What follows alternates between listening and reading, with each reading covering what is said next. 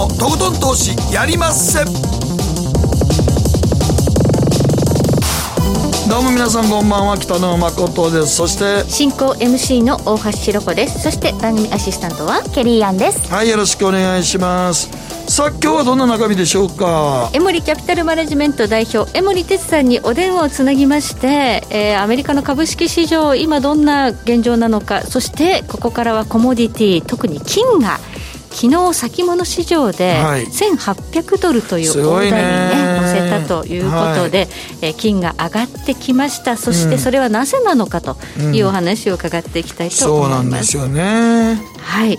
えそしてマーケットのリアルは総実総合研究所の安田沙子さんを今日はスタジオインでお迎えいたしまして、うん、えー、アメリカ夏相場に潜む期限切れリスクとはというテーマでお話を伺います、うん、はい。まあ、いろんな政策を矢継ぎ早にアメリカは出してきました、うん、おかげで、えー、いろんなものがこう V 字半島してきたわけですけれども、さあここからさらに上値をこう取ることができるかどうか。さすがに日経とかもちょっとたるんできましたね。ちょっと商い薄なってきてますもんね夏枯れなんて言葉もありますけど、ね、まあでもサマーラリーって言葉もあるのでどっちなんだかな。今年はでもちょっと夏枯れしそうかなという感じしますね。しますけどね。ここまでだから売り込んできた向きはだいぶ戻してきたんで、うん、買い戻し中心にわーっと上がってきたけどマザーズもちょっとさすがにちょっと止まってきてましたね。マザーズのね上昇半端なかったですからね。なかった。まあでも2年間だらだら下げ続けたから、あれぐらいは戻ってもええねんけどちょっとさすがにこれ以上の新規がちょっと変えるかなっていうところありますねはいはい、うん、ということでアメリカの現状いろいろと解説いただきたいと思います。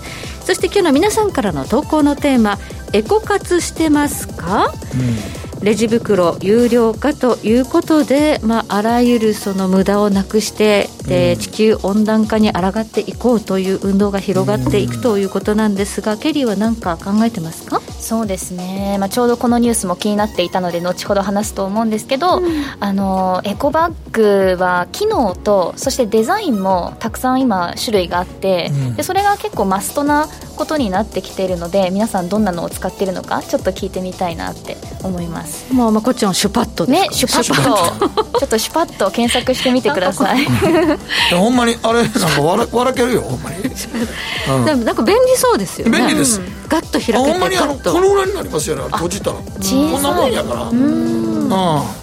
なんか別に一つ袋を持ち歩くのがねっていうのがね、ありますけどちっちゃくなるんだったらねちょっとカバンに忍び込ませて忍び込ませておくのがいいんじゃないですかね。ということですね、はい、ということで皆さんどのようにエコに取り組んでいますかというのをお聞かせください。番組の後半でご紹介をさせていただきます。ではこの後誠とひろ子の週刊気になるニュースから早速スタートです北野誠のとことん投資やりまっせこの番組は良質な金融サービスをもっと使いやすく、もっとリーズナブルに GMO クリック証券の提供でお送りします。誠とひろこの週刊気になるニュースさて、ここからは誠とひろ子の週間気になるニュースです。今日一日のマーケットデータに加えて、この一週間に起こった国内外の気になる政治経済ニューストピックなどをピックアップします。さて、ここからはご意見番としまして、本日のゲストでいらっしゃる江森哲さんに、えお電話で参加いただきたいと思います。江森さん。はい。こんばんは。こんばんは。お久しぶりでございます。お元気ですか？はい。どうぞよろしくお願いいたします。すみません。はい。行けませんで申し訳ない。全然大丈夫です。今日はもう雨なんでね、特にもういいと思いますけどもね。すみません。はい。ではまず今日の日経平均からお伝えしましょう。え今日は166円41銭安、2万2121円73銭で取引を終了しました。さすがにちょっと日経平均も上値が重くなってきたかな。えマザーズ指数も上値が重くなってきたかなという印象がありますね。江森さん、いかがご覧になりますか？あのやっぱり今まであの日経平均が非常に強かったんですよね、うん、でも、あのトピックスとか全体があまりこうついていかないって相場続いてたんですけど、どうもやっぱりそういう色がちょっとこう今出つつあって、はい、結構市場関係者でね、こう、中、表面上よりも実際中身はかなり悪いっていうね、はい、コメントが聞かれ始めてますね。あんまりこういい雰囲気ではないっていう声を結構聞きますね、今ね。まあでもね、一時あのコロナの時に外国のね、ヘッジファンド勢が売りまくって、結局売り崩せなかったから、買い戻していったら、ここまで来たって感じありますよね。もうね、だいぶ買い戻しましたよね、彼らもね。だからもう、ここへ来たらもうちょっともう、なんかもう、なんかもうちょっと、これ以上買い上がる余地もあんまないかなって感じですよね。そうですね。はい。はい。ということで、日経平均、今日は安かったということなんですが、アメリカの株式市場の方はどうかと言いますと、昨日ダウ平均は217ドル8セント高、2万5812ドル88セントで取引終了。え昨日ダウ高かった。そして先ほどニューヨーク市場オープンしました。今2万6000飛び15ドルということで2万6000ドルの大台。乗せてきたんですね。これなぜかと言いますと、先ほど6月の ADP 雇用指数が発表になりました。え、今週ね、雇用統計が出るんですけれども、その前哨戦というふうにも言われています。え、プラス237万人という数字が出たということに加えまして、5月分、前月分なんですが、えー、前月はマイナス276万人だったものが情報修正されました。プラス307万人です。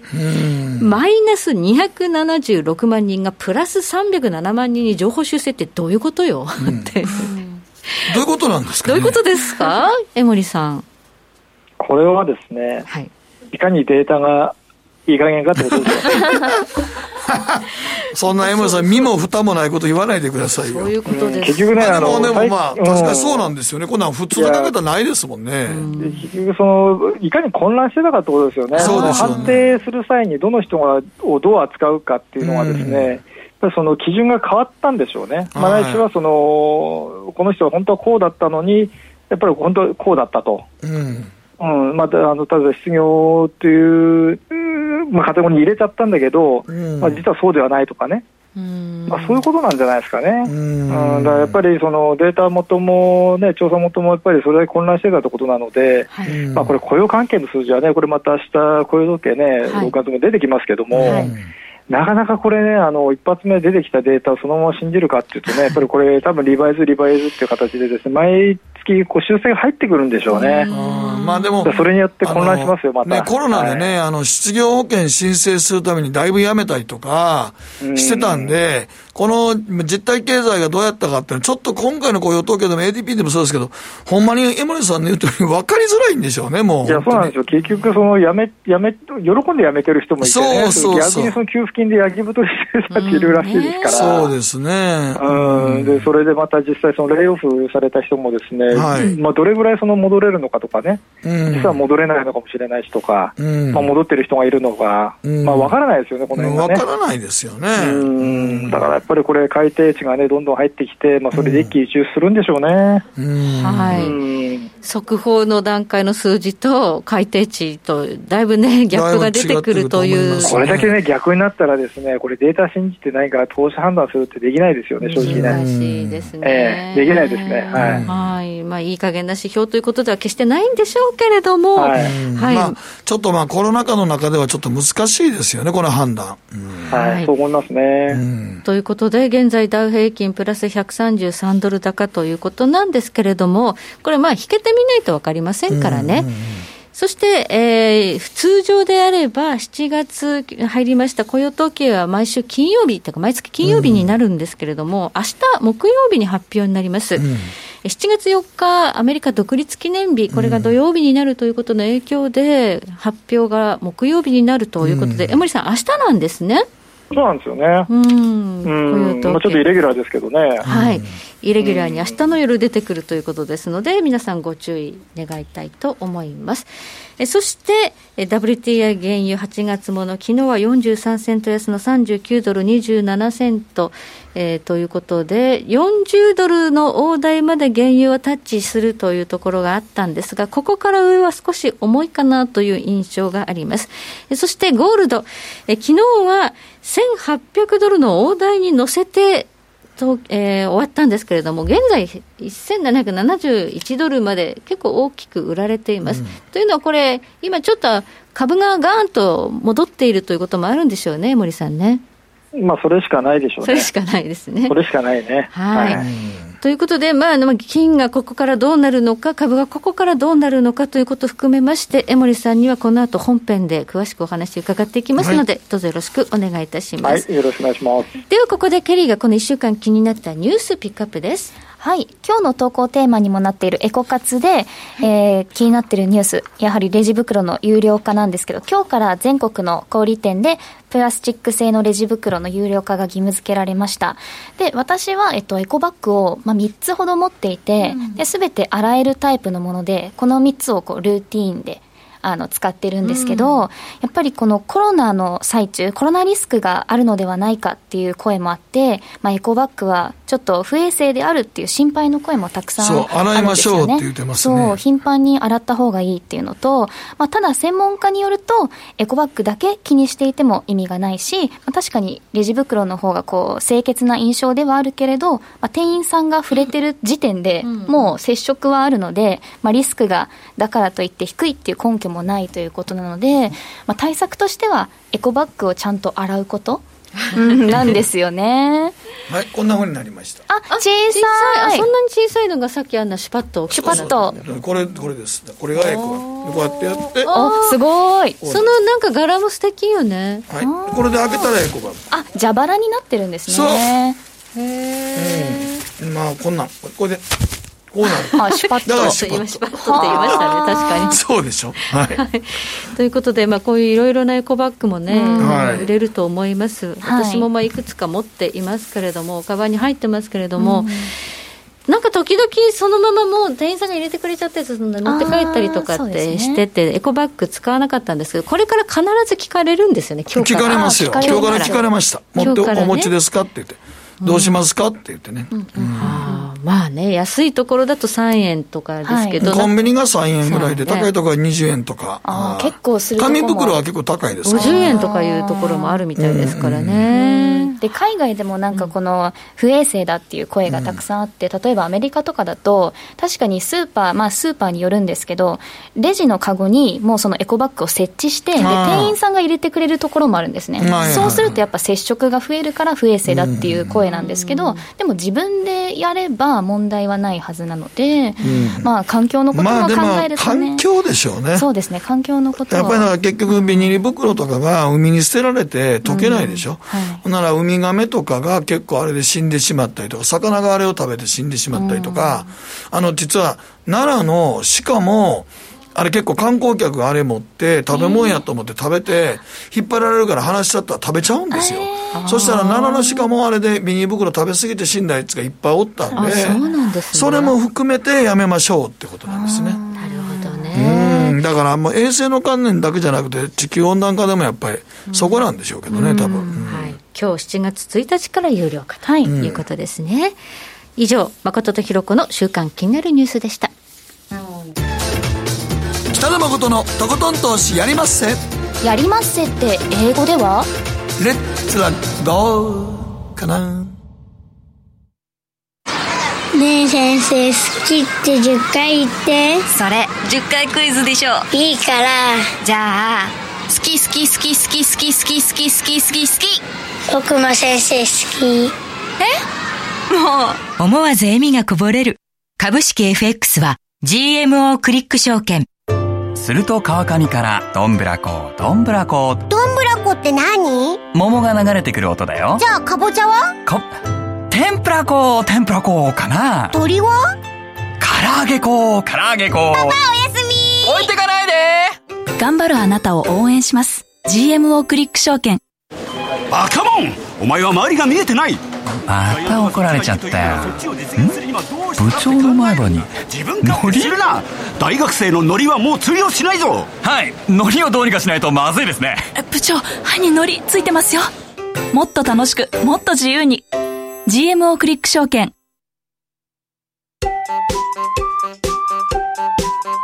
北野誠のとことん投資やりまっせ。みんな集まる。集まるよ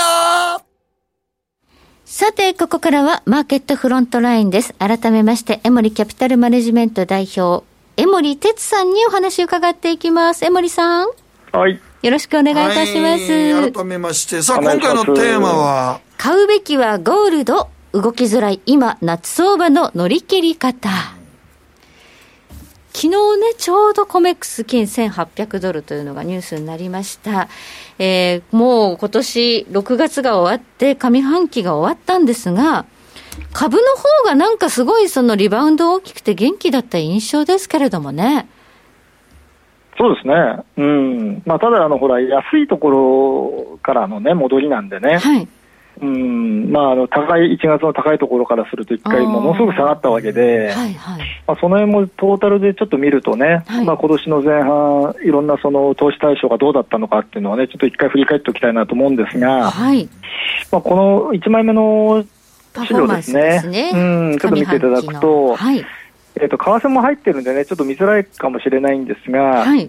まあ、いわゆるその投資家が投資対象として見ている市場、まあ、あのコモディティも含めてですね株も含めて債券も含めてなんですがちょっと為替を外して見ていただくと右上の方からですね上からいくつ目ですかねちょっと小さくて見づらいかもしれないんですが金が一番実は上がってるんですよね、17%、年初からですね。はい、上から4つ目ですね。うん。で、なんかナスダックとかもね、もちろん強くて、その下見ていただくと12%上がってはいるんですが、はい、実は年初来で見ると、この主要な投資対象の中で金がもうダントツにパフォーマンスがいいわけですよ。本当だ。うん。ナスダックは上にいるけど、ダウとかいないですね、上の方にこれ。赤いところにいるんですよ。下の方？赤いっていうのはマイナスマイナスですね。まだマイナス9%です、6月末で言えばですね。はあ。日経平均もマイナスだし、なるほど。いかに、まあ、原油はね、一番下のところ、左の下にありますけどね、戻したとはいえね、マイナス30%以上なんで、でいかにね、この金がですね、今、はい、ね、やっぱりこう買われてるというんでしょうかね、注目度が高くなってるかなっていうのはね、ここで確認いただけると思うんですよ。はい。はい。年初来のパフォーマンスということですね。なんかどうしてもその3月以降のこのね、大きな戻りっていうのが印象的な米株ですけれども、うん、ナスダック以外は全然1月の高値に届いていないんですね。うん、でもあの、結局3月下がった時も、一番早く戻ったのは金だったし、はい、うん、全然金もね、まあ一部下がりましたけどね、はい、もうリバウンドがね、もう全然早くて、で、さらに高値取ってきてますからね。はい。うん、これ強いですよ。強いんですね。ゴールドのパフォーマンスが最も良かったということなんですが、まあ、株もね、大変に戻ってきましたということで、ここから株がどうなのかということを、まず先にちょっとお伺いしたいんですけども。うん。まあ、株の戻った理由、まあ、もちろんいくつかあってですね、はい、まあ、一番の理由というのはおそらく FRB が資金供給したりね、社債買ったり、あと政府が、まあ、あれだけね、あの個人にお金が直接行くようにね、財政、ね、支給したりして、はい、うんまあ、それで株買ったりしてる人もいるみたいですけれども、はい、まあ、そういうのももちろんあると思うんですよ、まあ、それが多分一番強いんですけど、もう一つはやっぱりあの、まあ、昨年もそうだったし、今年の年初もそうなんですけど、この株価は高すぎるってことで、結構、投機筋とかヘッジファンドで空売りをしてる人たちがものすごく多いんですよね。うん、うん、で結局あの1月から2月の途中、まあ、19日が高値だったと思うんですが、そこの過程でも相当やっぱりショートポジション積み上げちゃったり、はい、あとは下がったところでもうみんな売り込んじゃって、はい、これは下がるぞってことでね、ショートポジション結構取ったんですよ。はい、でこの2枚目の資料の左側の S&P500 ミニ先物っていうのがあってですね、これ結構あの個人投資家も取引してる先物なんですね。はい。でこれの左側のチャートのグレーの棒グラフがですね、はい、右側見ていただくと下の方に行ってますよね、えーはい、これがね結局あの売りポジションが積み上がってますよってことなんですよ。はい。で結局これを買い戻さないでずっと値段上がってるのにね買い戻さないでみんな踏ん張ってたんですけど、やっと先々週あたりからですね買い戻しが入って先週1週間で20万枚買い戻しをしてるんですよ。20万枚って大きいですね売りポジションはね、ざっくり30万枚あったのが、はい、そのうちの3分の2を買い戻してるんですね、1週間で。でそれでだいぶこう高値感もですね、あのまあ、で天井感もね、少し出てきたかなって感じが一つあるのと、はい、あともう一つ右側のチャート、これあの、ナスダック100っていうですね、はい、ナスダックの指数の中でもあの100銘柄だけ抽出したもののミニの先物なんですけどね、こちらの方は、逆にあの買い越しになってきてますよね。上にありますね、グラフが。はい。はい、グレーの線がね、上にありますよね。で、これがあの見ていただくと、過去この2、3年ぐらいの中で、結構あの高い水準まで買い越しが来てるんですよ。確かに。うん、ね。こういう時は、その後どうなってるかっていうと、濃い青い線見ていただくと、株価みんな下がってるんですよね、1回はね。ちょっと調整が入る、軽くね。はい。うん、っていうこともあるので、まあ、だいぶそういう意味では、あの売り方の買い戻しが終わったのと、ナスダックへのその集中的な買いもですね、はい、まあ、だいぶいいところまで来てるかなって感じはします。ナスダックはこのネットポジションが4万枚というところ、左軸にありますね、ここを超えてくると、もう伸びないって感じですね。って感じになってますよね、過去はね。ねちょっとそこはね、気をつけた方がいいかなって気がします。はい。はい。じゃあ S&P500 で見ると、まあ、ショートカバーで上がったっていうのが相当進んでいる感じがあるのと、はい、ナスダックはもう今、ロングが積み上がっちゃってるよと、うん、そうすると今度これを手締まう方向に、下落方向にバイアスかかるんじゃないのと。そうですね、まあ、実際、あのファンドマネージャーなんかは、もうあのアメリカの株からお金出して、債券と金買ってますよ。おお、そうですか。で先週1週間のね、あの金の購入量はもう最高ですよ。はい、確かにそうでしたね。はい。それぐらいね、もう今ね、お金をね、移してますね、株からね。はい。だから今、買わなきゃいけない人っていうのは、結局、空売りの買い戻しと、まあ、ナスダックがなんか面白そうだねって買ってる人たちだけで、まあ、ほとんど中身がないと言ってもいいいいでしょうね。はい、なんかでも、これってなんとなく大統領選挙と絡まってる感じしますね。ちょっと。うん、そうですかね。いや、なんかね、あのー、まあ言うてみたら金利つかないじゃわけじゃないですか、ドルも今、全然。まあそうですね、はい。うん、それやったら、なんか、結局、金でいいんじゃないのという気もせんでもないですよね。いや、その通りなんですキャッシュじゃなくてね。いや、キャッシュじゃなくて、だだアメリカのドル持ってて別に金利つくわけじゃないから。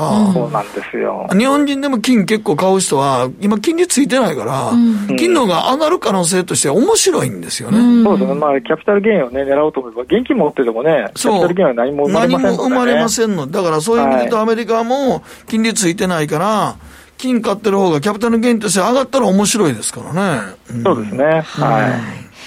ということで、ゴールドが輝きを増し始めたか、ということなんですが、さあ、次のチャート、ちょっとご覧いただきましょう。ゴールドというのは、原油と違って、そのジャブジャブ感っていうのはあんまりないってことなんでしょうか、うん、これはあの世界の金鉱山から出てくる生産量なんですけどね、はい、これあの、四半期ごとの数字で、ワールドゴールドカウンシルが発表しているものなんですけど、今年の第一四半期まで一応数字が出てきてるんですけどね、これまあざっくりこう、ばっとこう見ていただくと、うん、まあ、そんなにこう増えてないじゃないですか、ずっとほぼ横ばいですよね。うん、安定供給ですね、うん、そうだからね、供給量がね、毎回毎回どんどん増えてきてるってことじゃなくて、同じ量が常にこう供給されてるようなこうイメージですよね。うんなので、供給過剰で値段が下がるという状況にはこうなりづらい構造には今なってますね。はいうん、そうすると、バイサイド、まあ、需要家ですね、投資家がどう動くかということに左右されるということになりますね。ということになりますよね。はい、はい。それが分かるのが次のチャートですね、うん、これがね、多分一番分かりやすいかなと思うんですよね、これあの、スパイダーゴールドというですね、はい、ETF、まあ、世界最大の、まあ、残高がある金の ETF なんですね、上場投資信託なんですけど、はい、まあ、大体これ見てれば、今、投資家がどういうことをしているのか、金を買ってるのかどうかっていうのが分かるんですよ、これ、毎日実はデータ出てきてるんですよね。はい、はい、でこれと金の価格を比べてみていただくと、もう金価格が上がると、まあ上がまあ、増えてますよね、残高がね。まあ、逆に買うから上がるってね、上がるから買うみたいなところもあるでしょうし、はい、あと最近はあの株が上がろうが下がろうがですね、あまりこう、売る人があまりいないですね、むしろ買ってますよね、みんなね。はい、はい、で残高がまあとにかくもう安定的にこう 安定的というか、かなり短期間に上がってますよね、まあ、これ実際見ると、ね、これでも実際こうやって見てますと、えー、かなり急激に上がってますよね。うん、でやっぱりね、これあの、まあ今日ちょっと用意してないんですけど、まあ、過去見るとですね、やっぱり株が高くなると金が売られて、株が下がると金が、うん、まあこういったあの上場投資に買われるというケースがあったんですけど、うん、まあ今年入るとやっぱコロナの影響もあるんでしょうけどね、そうですねもうずっと買ってますよね。うん、売る人がもうかなり減ってますね、今ね。はい。まあこれもだからコロナの影響大きいんやろうなと思いますね。で、まあ FRB の金融緩和と、もうジャブジャブに金流したときに、ここへ来たんでしょうね。うん、いや、来てますね。やっぱり現金持ってて持ってるのもあるでしょうし、まあ先ほどね、北野さんおっしゃったようにね。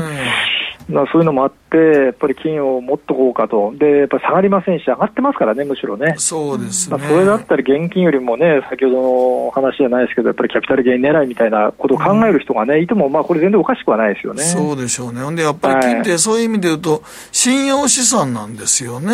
うん、そうなんですよ。ううんんだからそう考えた時には、このちょっと僕らが今まで経験してきた株が上がると金売られるというのも、なんかその、結局、余ったお金どこに行ってんねんっていうのは結局金融緩和しすぎると、こうなっていくねやろね。いやそうなんですよ、結局お金が余りすぎちゃってて、昔だったらある一定の金額を株に行くか、債券に行くか、金に行くかってやってましたけど、今やってま、すよね。余っちゃってるんで、もう株も買えるし、金も買えるし、債券も買えますっていうね、そうなんですよ、状ね。況になってて、で金利も上がらなくなるし、うんまあ、債券買えますからね。うん。すべてがね、こう、なん、なんていうんですかね、低金利の中で、こう、まあ、資産の中でお金がこう、膨らんでいってるっていうことで、まあ、みんな上がるって感じですよね。そうでしょうね。はい。うんまあ、不安心理が高まると、やはり金が輝きを増すというような側面ありますけれども、今、まあコロナという問題もありますし、地政学的にもいろんなところでこう不安がある2020年という感じですよね。ねおっしゃる通りですね。うんはい。まあ、北朝鮮にしろ、中国とインドにしろ中国とオーストラリアもそうね。そうですね、なんかええ。対立がね、ちょっと対まあ、立イランも、イランもまたね、なんか変なこと言ってますよね。トランプ大統領の逮捕状を取ったみたいなね。そう、もうなんかよくわかんないですけどね。うん。でもなんか、そういうなんかコロナとか、あの、まあ言ったら世界的な情勢が結構不安定な時やのに、なんか一方で株式市場とかその辺は堅調やっていうのがまた、結局、またね、これもね、不思議ですけどね。でもなんか結局金融緩和の相場ってやっぱり息長いんですかね、これは。うんまあ、やっぱりもう FRB はね、2022年までね、そう。もう低金利を維持しますって言ってしまってますんでね、これはね、ねかなり投資家からすると心強いですよね。そうですよね。うんだからもし、万が一ママーケット崩れればね、また FRB が何回してくれるだろうっていうね、まあ、ある種のその安心感がありますよね。そうですね。まあ、はいそんな中、一方、原油価格もちょっと気になるんですが。うん、あその前にね、もう一つちょっと金の話でね、はい。ちょっと 5, 5枚目のこれをちょっとやっておきたいんですよ。はいうんさっきちょっとドルの話あったんで、ね、ここでお話しすればよかったんですが、これ、はいドルの金に対する価値ということで、うんこれ、1971年の例のニクソンショックがあったところを100にして、ですねドルが金に対して今、どれぐらいの価値かっていうものをチャート化すると、ですね、はい。なんとですね今、もう50分の1になってるんですね、ドルがね。うん。ドルの価値はもうだだ下がりに下がった、はいということですか？えなので、ドルはですね持ってても仕方がないと、ドル持つなら金を持った方がいいというのは、もうほぼ間違いないかなという気はいたします。はい。はい、そしてこのコロナで、さらにドルが希薄化するような政策を取ってますからね。そうおっしゃる通りですよ。はい、えということで、えーまあ、外貨でドルを持つんだったら、金、ちょっとポートフォリオに組み入れたらどうですか、といや、いうことです、ね、ちょっとじゃないですね。しっかりと、しっかりと入れた方がね、私はいいと思いますけどね。はい。はい、そして原油はいかがでしょうか？原油はですね、あの、まあ、オペックとかがね、今、減産、ロシアも含めて頑張ってるんですけどね、アメリカの方のね、やっぱり需給がなかなかね、こう緩和してこ、あの、改善してこないっていうのが一つあるんですけど、まあ、用意させていただいたのは、あの、最初アメリカの石油着陸稼働数ですね。これも毎週発表されてますけど、まあ、直近であの、生産量はだいぶ減ったんですけどね、あの先週発表分で、あ、今週発表分で、これす、ちょっと増えてんですよね。うん、で、ちょっとね、これ、あの40ドルぐらいまで今、WTI ゲイン戻ってきましたよね。うんまあ、ここまで戻ると、さすがにやっぱり生産できる人もいるのかなって感じはしちょっとありますよね。うんこれまで安すぎて、アメリカの生産も止まってたけど、うんそろそろこの値段だったらいいかなみたいな。そうなんですよね。で、リグの稼働数ももうほぼ同じ選手と同じぐらいなので、40ドル以上あると復活できる人もまあ中にはいるんだろうなってのはちょっと見えてきましたね。なるほど。はい。そうするとね、せっかく上がってきた原油がまた、ねアメリカの生産が増えるとまた下がっちゃうかもしれないっていう話ですね。うん、そうですね。うんただね、あの原油のあの在庫自体はあの過去最高水準ずっと維持してますから、まあ、これがははけてこないといけないんですけど、これを調整しようとすれば、やっぱり需要が増えなきゃいけないと。で需要の一番大きい部分を占めているのはガソリンなんですけどね。でそのガソリンの需要の動きっていうのは次のページなんですが、まあ、だいぶね、一時ドーンと落ちたんですけどね。で外出禁止でね。車に乗れなかったわけですね。乗れなかったからね。車もそうやけど、飛行機も飛んでないもうみんなダメですよ。ね、移動できないっていうこと、飛行機も飛ばなかったらでかいですよね。であとやっぱ工場が止まるとディーゼルとかないのも使わなくなるし、そうですね。もう全般的にやっぱりね、需要が止まりましたよね。まあ、ただこれがあの結構今戻ってきてますよね。はい。うんですからこういったところで経済活動が復活して、みんなが物を買ったり動いたり、いろんなことをして、需要が戻ってきて、原油かあの原油在庫がはけてくると、価格がまたこう戻ろうかっていうね、うん。まあ、循環に入るかなっていうのがあるんですけど、まあ、まだちょっと見えてこないですね、そこまではね。うんまあ、感染者数がね、増えてきて、またちょっと、こう、規制が強まるような傾向出てきてますからね、そうなんですよね、はこれでまたね、まあ、いくつかの州がまたそのね、あの一部ちょっとこう閉めようかって話も出てますしね、うん。そういうのがちょっとこう全米で広がってきちゃうと、あの実際そういった話になる前後ぐらいでやっぱりこう市場が先に動きますよね、またそれで原油価格がちょっと叩かれたりするとね、ちょっと嫌だなって感じはしますよね。うん。はい。えそしてまあこの原油価格というのは、その需給がね、やっぱり逼迫していかないと、タイトになっていかないと上がっていかないということですけれども、まその意味では、今のところ、ちょっと上がるような要素がないということでいいんでしょうか？うん、あの簡単には上がらないでしょうね。うんうん、でもう一つちょっとあのご用意したのがですね、はいこれはちょっと皆さん頭に入れておいていただきたいんですけどね、まあ、これから例えばあのシェールオイルをアメリカでですね新規開発しようかって言ったときにどれぐらいのコストがかかるんですかってこれダラス連人がですね、はい。あの主要なあの生産者にヒアリングしたんですよ直接。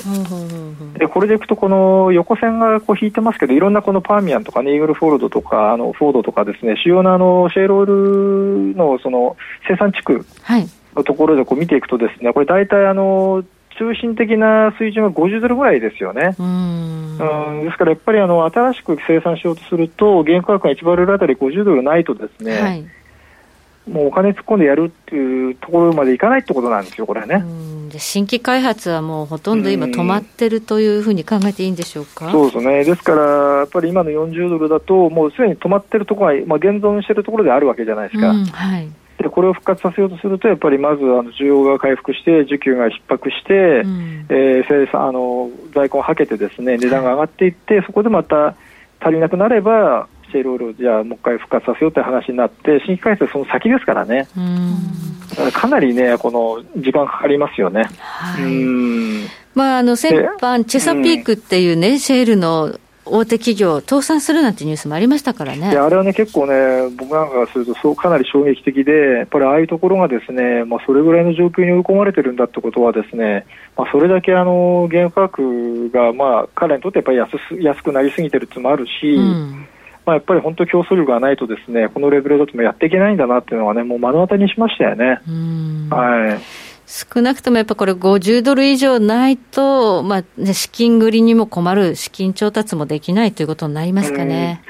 で例えば次の最後のちょっとページね、9ページ目なんですがこれあの WTI 原油のフォワードカーブって言って、これ来年の例えば1年間ですね、はい今持ってる、えー油田のその生産量をですね、はい。まあ、販売価格を例えば先物市場を使ってヘッジをしましょうと。はい。ヘッジをしましょうとしたときに、まあ、大体40ドルぐらいにしかならないですよね、これ平均するとうね。ん、はい。うん、ということは、この40ドルだと採算合わないわけですよ。はい。うんとなると、もう新規開発もそうだし、来年以降、今持ってるその油田もですね、あの生成して、あの販売しようと言ってもですね採算取れないのでうん、生産できないと、うん。もしかしたら結構これ、生産量はですねやっぱり増えづらいなって感じがしますね。なるほどね。それ自体は価格、原価格にとってはいいんですよ。はいた。だ上がるかというと、やっぱり需要が回復して在庫が減っていかないと難しいと。うん。だから結構そこのね、ステップが何段階かありますよね。値段が上がっていくためにはね。うんシェール業者が苦しくて生産できないのはプラス要因だけど、本質的なプラス要因というのは、やっぱり需要が戻ってきて、どんどんどんどん使われるということの方が大事ということですね。あの材料として多分今の、今そっちの方がですね、うんあの、フォーカスされてるんじゃないかなって気がしますね。はい。わかりました、ありがとうございます。え今日は江森哲さんにお話を伺いました。どうもありがとうございましたありがとうございまし。た。以上、マーケットフロントラインでした。誠のとことん投資やりまっせ。みんな集まれ。行かしていただきます。GMO クリック証券の CFD では日本225や米国30など世界各国の主要な株価指数、原油や金などの商品、レバレッジ ETF、リート ETF、外国株など、世界中の金融資産を買いからも売りからも手数料無料で手軽に取引することができます。今まで気になっていた世界中のあの指数、あの銘柄、あの商品に投資ができます。パソコンからスマートフォンまで高性能なトレードツールも魅力。CFD も GMO クリック証券。GMO クリック証券株式会社は関東財務局長金賞第77号の金融商品取引業者です。当社取扱いの金融商品のお取引にあたっては価格変動などの理由により投資元本を超える損失が発生することがあります。お取引をする際は当社のホームページや契約締結前交付書面にて手数料などの諸経費及びリスクについて十分ご確認ください。北野誠のとことん投資やりまっせもう寝る暇ないわ。なのに肌ツヤツヤ。ツヤツヤ。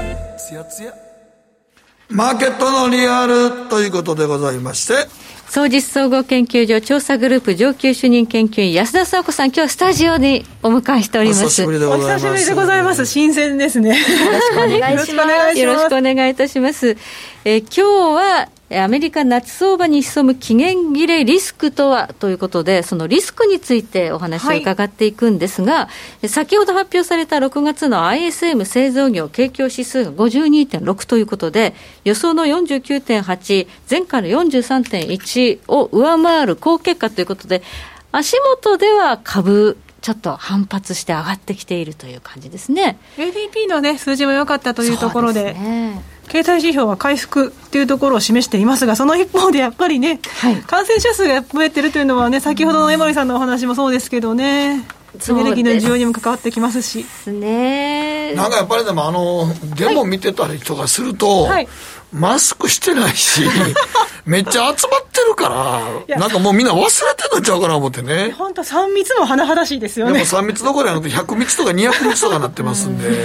本当そうなんですよ。で、現在のところ、経済活動の再開を一時停止している、もしくは規制を再導入している州というのが、少なくとも15州ありますというところで、そうなんです。で、よくあのメディアなんかでは、はい、アメリカ南部でひどいですよっていう言い方されるんですけれども、これ、内訳見てみますと、いわゆる共和党の知事の州が6州に対して、民主党知事州って9州なんですよ。えー、そうなの？確かにあのサンベルトって言いましてあの南側で多いんですよね、うん、まあ、アリゾナだったりですとかルイジアナとかもちろんテキサスなんかも入ってきます、フロリダも入ってくるんです、ただその一方でカリフォルニア、オレゴン、ワシントン、うん、そのあたりね西側も多いですし、うん、あとミシガンなんかも増えてきたりっていうことで、うん、意外と民主党州の知事が多くて、ってことを考えると。民主党の知事の州は、割と黒人の、あの、あれ、デモが多かった州ですから。リベラルでもありますからね。そうなんですよ。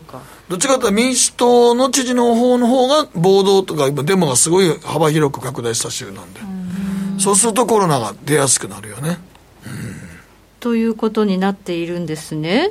はい。はい。まあもちろん経済活動を再開したのが早かったテキサスですとかね、出てきやすいところはあるんですけれども、意外とやっぱりデモの影響もあったのではないかなと、私自身も考えています。ね、でもなんかテキサスなんか、めちゃくちゃ広いからそんなに 映らんような気してるけど、なんか我々のちょっとなんか思ってるアメリカのちょっと南部の州のイメージとちょっと実態は違うなと思ったな。テキサス州は最近ですね、はい、IT 企業なんかが移ってきたりもしてまして、オースティンなんかはかなりリベラルな住民の方多いんですよね。うん、なのでもしかすると、今度の知事選ではブルーステイツに変わるかもっていう話もありまして、そうそうなんですよ。なので、アメリカってやっぱりね、移民の方々が増えてきてましたりとか、うん、ヒスパニック系が増えてきたりですとか、あとやっぱりその若い方が多いと、ミレニアルの世代が一番選挙人口で多いので、うん、そうなってくると、やっぱりね、リベラル側に移りやすいですから、そういったところを考えると、このテキサスがブルーステートに変わるというのは、なきにしもあらずかなとは思います。時代が変わる時代が変わると、まあ、彼らも年いっちゃいますからね、そうすると、またもしかしたら変わるかもしれませんが、現在のところではそういった話もささやかれているというところです。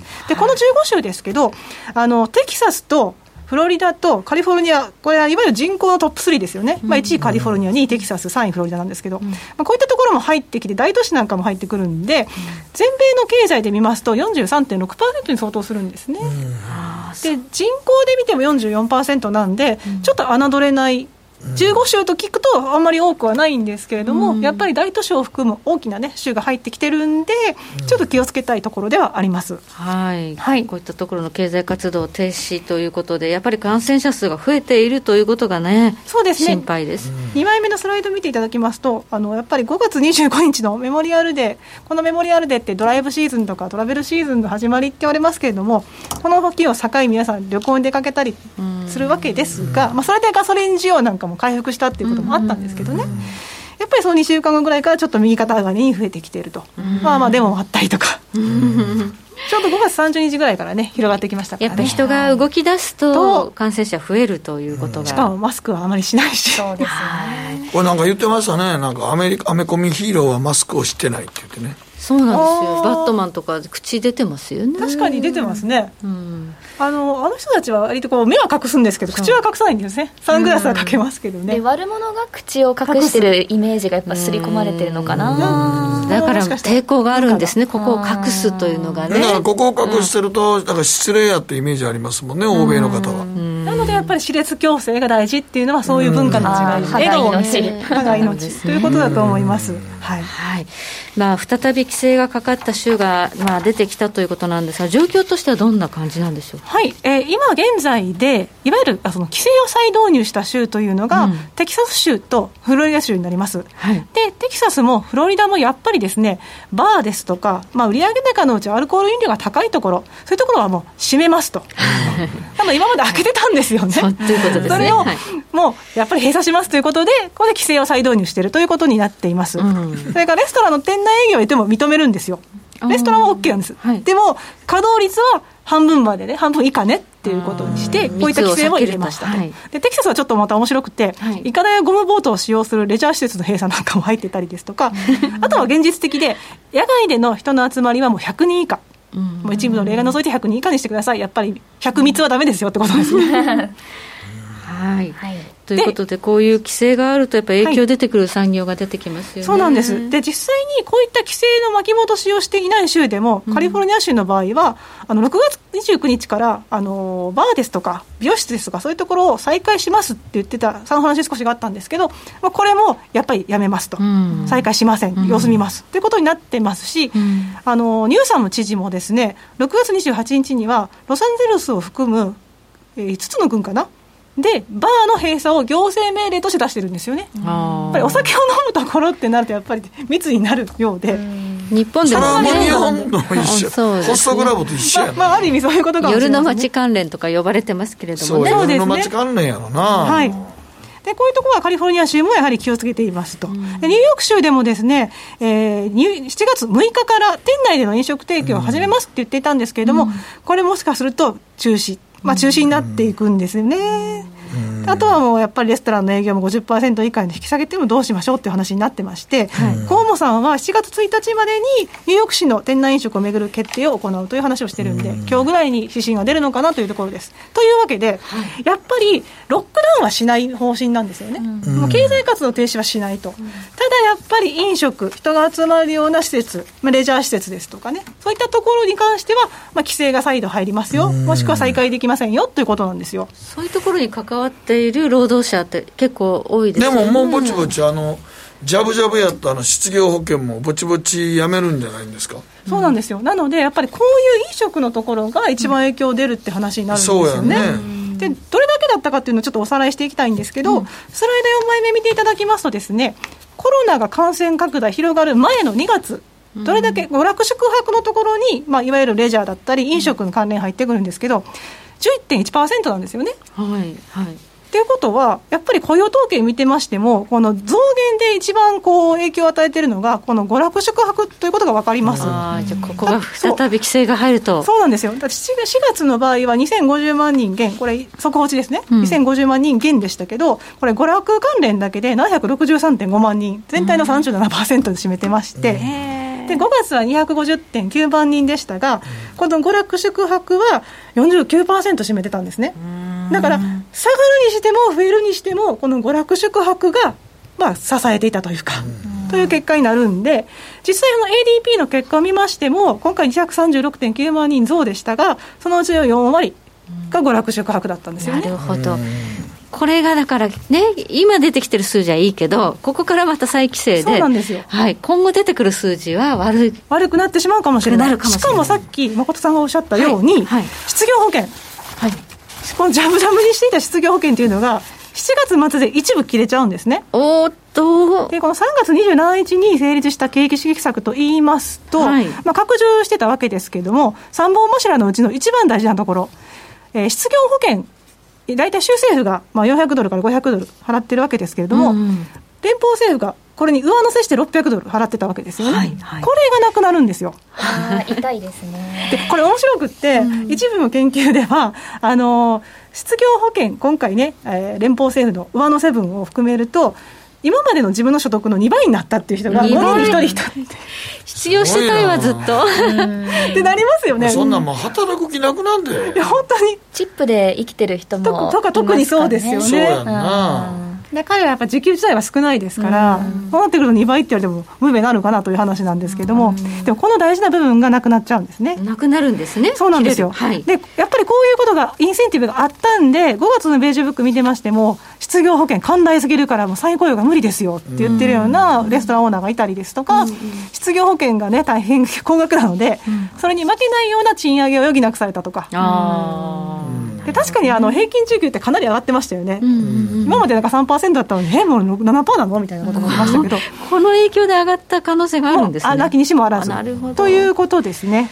はい。まあ、基本悪いことじゃないんですが、でもはい。切れるということも、まあ、しこれから労働意欲を喚起させるはずなんだけど、はずなんですが、やっぱり労働市場のパイの大きい飲食の部分が、これからね、経済活動の一時停止で再雇用できなくなっちゃうと、彼らのやっぱり生活がどうなるか。ちょっとタイミングは悪いですね、切れるときに感染拡大でそうなんですね。再規制っていうのはね。そうなんですよ、うん。でしかも一応ですね、あのまあ、議会もそういったところを考えて、はい。一応、その景気刺激策、もう一回考えてるんですよね、で7月4日までに1.5兆ドルっていう案もあって、はい、まとめようという話がありましたが、もう1日ですよ、もう。そうなんですよ。あまり具体案が出てきてなくて、ええ。でトランプ政権の場合はあの、失業保険のこういった600ドル上乗せではなくて、はい。採用された方にボーナス支払います。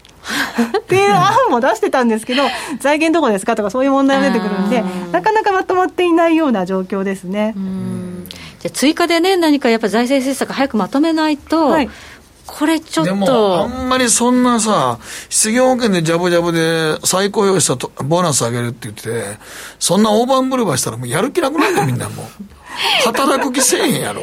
でもまあそれをバックに株価がもし上がってきてたんだとするならば、はいはいはい出てこないの？じゃあそろそろリグオーかみたいになってきますよね。っていう雰囲気がもしかしたら出てくるかもしれませんね。あともう一つやっぱり気になるのが、あの、FRB の緊急貸し出し制度ですね。3月以降、実は9本出てます。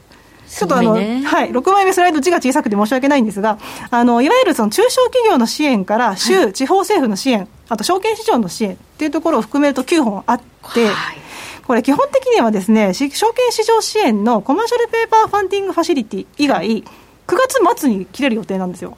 え、あ9月に切れるんですか？あのもちろん延長可能ですし、はいあのやはり経済活動の一時停止で景気減速になった場合ですとか、まあ、株価がね急落した場合ですとか、もちろん延長すると思うんですけど一応今のところは？まあ今のところは9月末っていうことになってるんで、はあこのあたりがもしかして注目された場合っていうのは、最速相場になる可能性もなきにしもあらずかなと。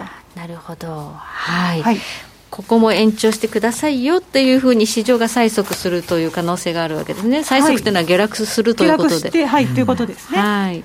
で、あとそのフェドですけど、よくあの SMCCF ですよね、あの社債に連動型の ETF ですとか、社債を市場から買い入れる、あの制度、貸し出し制度、まあ、か借り入れ制度、借り入れ制ですけども、はいこの資産買い入れの部分ですけど、5月12日以降に始まってるんですが、そんなに実は勢いがまだないんですよ。で、はい。まあ、5月に始まって、株価が安定してたからなんでしょうけど、まあ、2か月間やってみて、5月、蓋開けてみると、まあ、37億ドル、うん。で6月も31億ドルぐらい。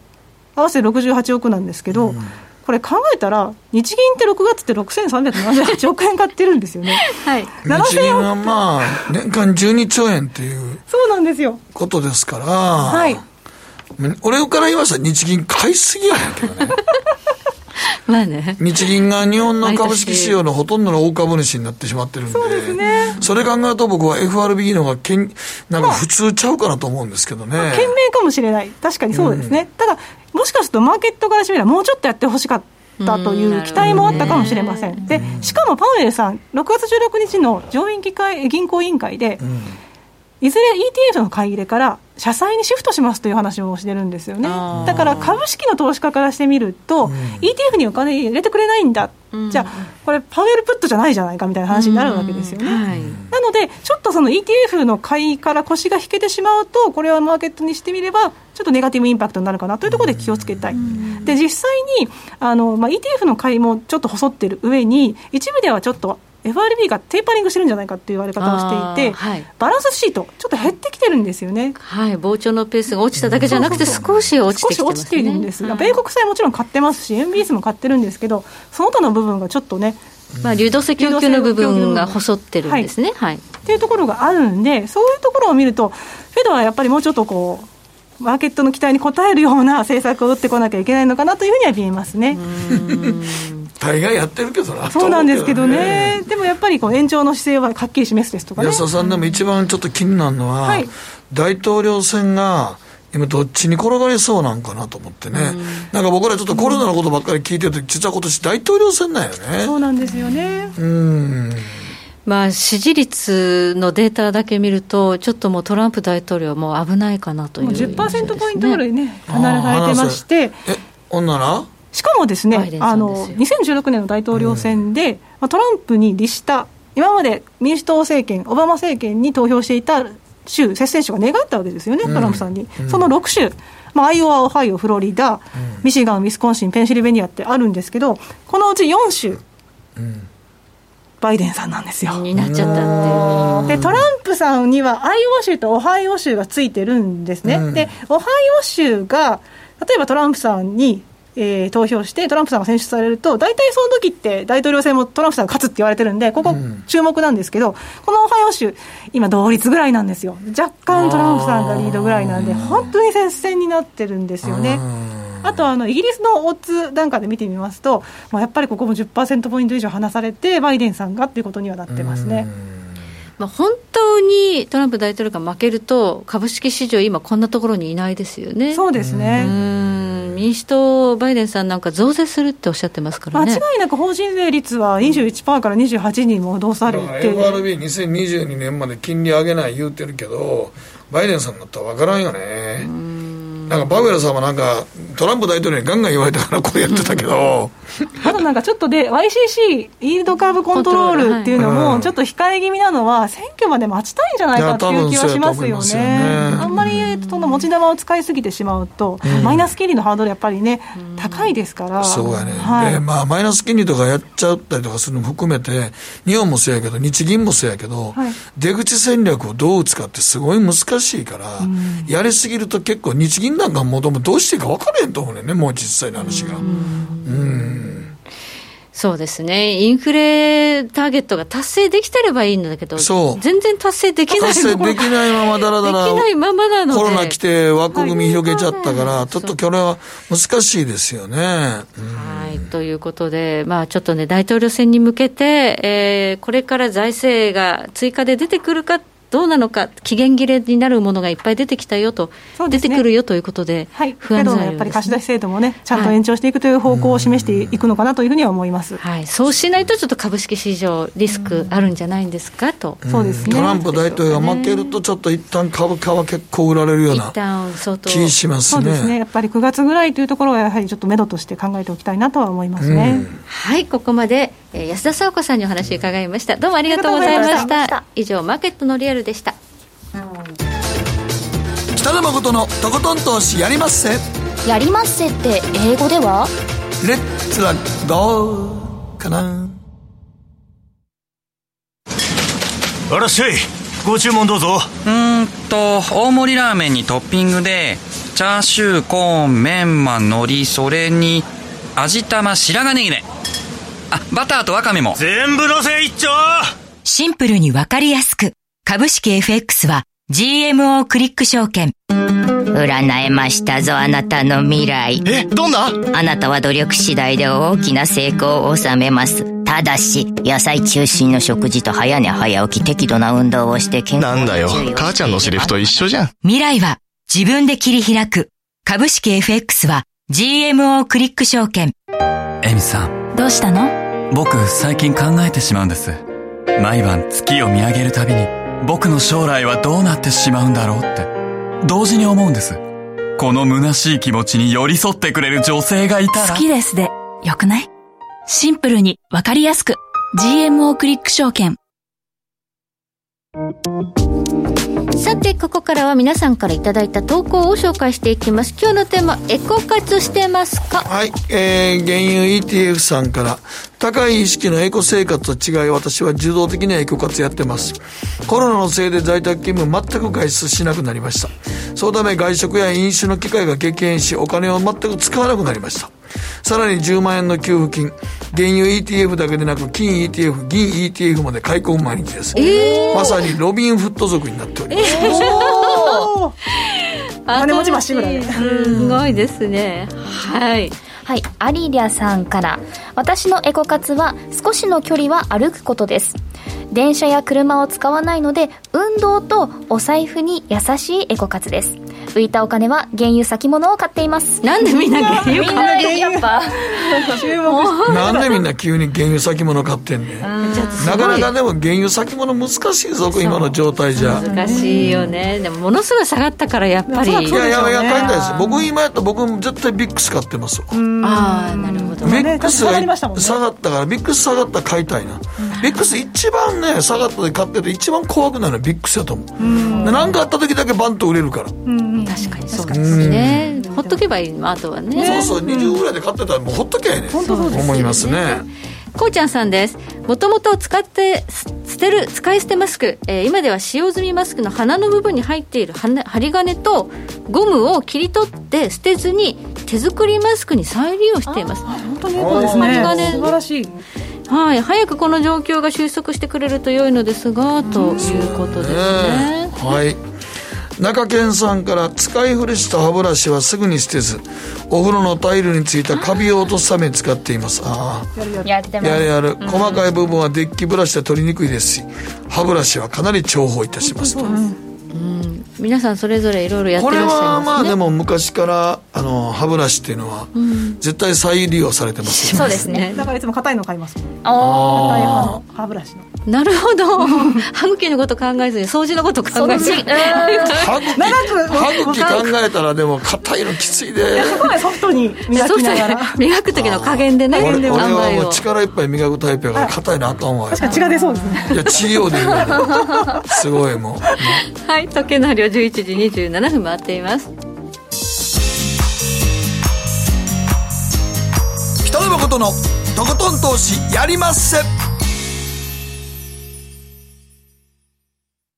この番組は良質な金融サービスをもっと使いやすく、もっとリーズナブルに GMO クリック証券の提供でお送りしました。さて、さあ、今週来週の注目スケジュール。明日雇用統計か。いや、明日です、明日です。うん。そうか。明日あそうかそうか。明日雇用そう、統計7月4日が独立記念日で、3日金曜日、アメリカお休みになります。あそうか。はい。はい、ということで、明日に雇用統計発表になりますので、皆さんこれはね、お間違いのないように、明日急に動いて、なんだってびっくりしないようにしてくださいね。はい。まあなんかこの時期の雇用統計6月の時わからんないやもう雇用統計予想してもしょうがないですよ、それが大きいので、さっきの ADP じゃないですけどね。そうやんね。はい。ということで今日は安田沙耶子さんと一緒にスタジオインでお送りしてまいりました、安田さんどうもありがとうございました。ありがとうございました。では皆さんまた来週。スタジオインって小池都知事か